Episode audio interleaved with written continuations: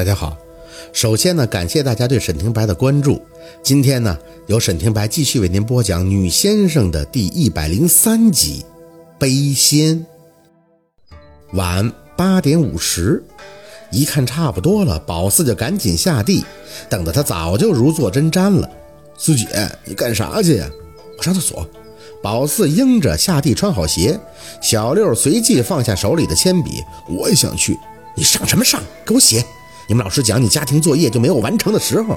今儿晚上你写不完就不准睡觉。闭着眼，貌似睡觉的那明月忽然就是一嗓子，吓得小六差点笔都没握住的，赶紧在本上划了。呃，我写着呢，写着呢。哎，对于小六，宝四除了人道主义同情以外，也实在是不知道说啥了。院子里黑黑的，异常安静，前院的灯并没有打开。宝四瞄了一眼黑漆漆的窗户，一定是昨晚都累着了，所以睡得也都很早。就像是若文平常要是拿明月教训小六，他都是一个身体就挡在前面的。可今晚明显的有些心有余而力不足，不到八点就躺下了，没一会儿就鼾声四起了。宝四四处看了看，并没有发现陆生朗的影子。见院子的大门开着，抬脚便走了出去。陆星月，在这儿。他静静地依靠在他们家的高个小轿车旁，清冷冷的声音仿若能和夜色融为一体。还以为你会睡过去呢。小瞧了宝四不是？宝四看着他笑了笑，哼，我还想星星月，嘴肿了，口型一大就会扯到下嘴唇胀胀的疼。陆生朗的眼睛很亮，在黑漆漆的夜里发出亮灿灿的光。香肠嘴，还是少说话吧。宝斯切了一声，伸出手送到他身前。那星星月亮呢？在哪儿呢？他抬眼看了看天。我本来想送你个天文望远镜的，但一想在这里买一定没有太称心的，而且你肯定不会调，还是算了。算了。宝斯的嘴又疼了一下。合计你让我出来就是逗我玩啊？陆生朗轻轻地牵起嘴角，眸光微动，染着细碎的笑意。我倒是很喜欢逗你，不过我从不骗人。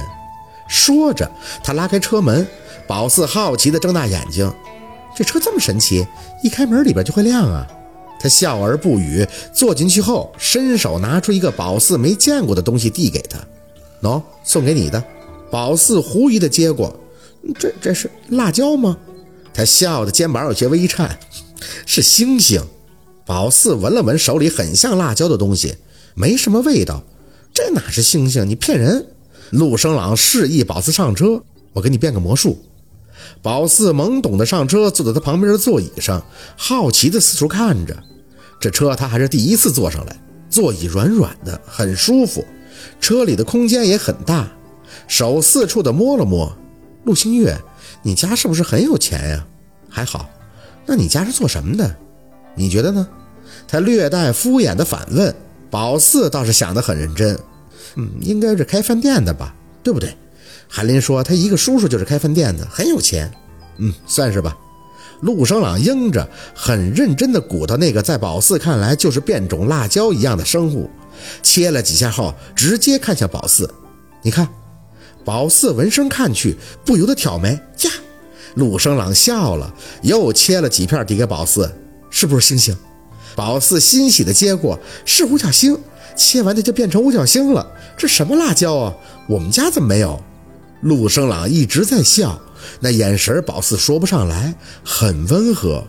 这是一种水果，你尝尝，甜的。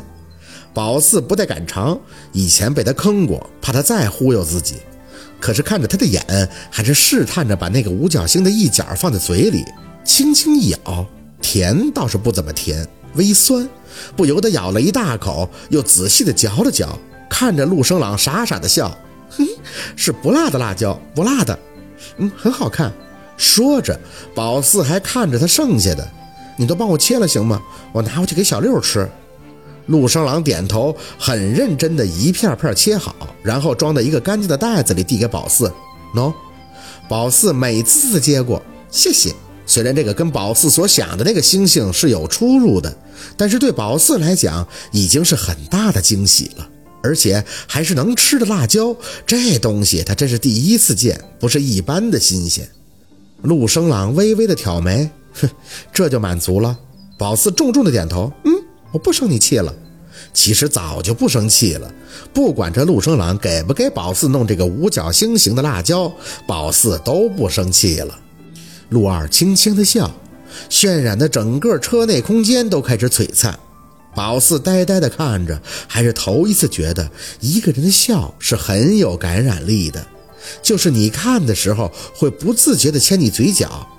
他总不会笑得很大声，也不会像宝四在大笑时是张开嘴巴一阵哈哈，可你就是能从他的眼里看到一种名为夺目的东西，很耀眼，很灿烂。下嘴唇又是一阵疼痛，宝四慌忙的收回神儿，拿着那个装着能吃的五角星的袋子，我回去睡觉了。那个是我逗你的。陆生朗拉了一下宝四的胳膊，你的要求还真挺简单的。说完，直接又打开宝四和他座位之间的一个盖子，一股凉凉的冷气飘出的同时，他又拿出一个盒子，这个才是。宝四的注意力第一时间没在盒子上。而是看着他掀开的那个盖子，这里边怎么冒凉气啊？说着，把手凑过去，咦，冰凉凉的，这里面都可以冻冰棍了。陆二无奈的摇头，这就是个车载冰柜，没什么稀奇的。怎么不稀奇？宝四凑过去一阵的研究，我们村里只有牛爷爷家有冰柜的，可是他家那个很大。以前我很爱吃冰棍的时候，还问过太姥，为啥我家没？说着，宝四就没声音了。有些事儿总会在无时无刻的想起，想到就会难过。你怎么了？陆生朗倒是很仔细地注意到宝四情绪的变化。你很喜欢吃冰棍吗？宝四摇头，在椅子上坐好，不喜欢。盒子很凉，应该是刚从那个冷藏柜里拿出来的关系。宝四用力地打开盒盖，看着盒里的东西，不禁愣了。糖葫芦？不是，不是糖葫芦。盒子里放着一个那个五角星的辣椒，还有一根香蕉。不同的只是他们俩都被穿上了一层晶晶亮的糖衣。车里的灯光一照，一闪一闪的，这是星星和月亮。白天我去饭店的时候让后厨做的。陆二淡淡的张口：“你不是喜欢吃糖葫芦吗？我让他们给熬的糖稀，你尝尝。”宝四抿了抿嘴唇，很宝贝的把那个五角星的糖葫芦拿在手里舔了一小口。很甜，原来除了山楂以外，别的也能做成糖葫芦。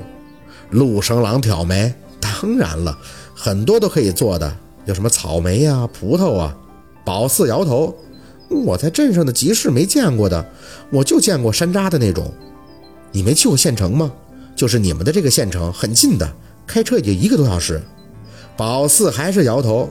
我很笨的，有一次我太姥姥领我去赶集，我就走丢了。从那以后，我太姥他们就不太敢领我出门了。说着，宝四还是很美的拿着那个盒子看。你们白天去县里那家饭店真好，还帮你做糖葫芦。陆生朗没怎么言语，伸手拉过宝四，走下车，我教你认识认识不会让你迷路的星星。宝四被他拉下车，随后他抬手指了指夜空，北面。你看见天上的七颗星星吗？很像是一个勺子的。没，哎，陆二居然一个用力把宝四抱到了车上车顶，随后自己从机盖位置踩着上来，抬着胳膊很耐心地给宝四指着方向，就在那里，你仔细看看，看到了吗？宝四仰着头望着他给自己指的方向，是很像一个大勺子的，对吗？对。现在你把勺子口第一颗星和第二颗星连起来，再往后延长五倍，很亮的那颗看到了吗？宝四点头，看到了，那个就是北极星，它是夜空中肉眼能够看到、比较亮，而且位置又比较稳定的恒星。当你正面对它的时候，就记着，你冲着的方向是北，身后是南，左手是西，右手是东，这样就不会迷路了。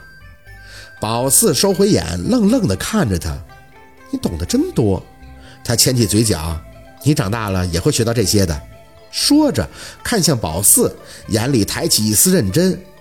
书上说，北极星曾经对地球说过一句话：如果你什么时候迷路了，就抬头看看我，我会永远在这等你。宝四笑着看他，以后我想你了，我也会抬头看那颗星星的，等你以后回来看我。陆生朗眼里的东西，宝四说不出来。只微微的点下头，好，宝四抱着陆生朗送给自己的盒子，和他坐在车顶，虽不再多说什么，但感觉却是从未有过的亲密。村子里的夜晚一向安静，除了偶尔几声狗叫，更多的是夜风吹动杂草，发出沙沙的声响。过了很久，直到宝四有了困意，陆二把他扶下来后，他们俩一前一后的回到院里。走了几步，他在后边叫宝四。薛宝四，嗯，宝四回头看他，怎么了？他站在墙边，单手指了指夜空，别忘了北极星。宝四笑着应声，嗯，我不会忘的。以后我长大了就去城里的饭店找你，要是迷路了，我就看北极星。他的表情宝四看不清，只是见他远远的点了下头，抬脚回前院的屋里边去了。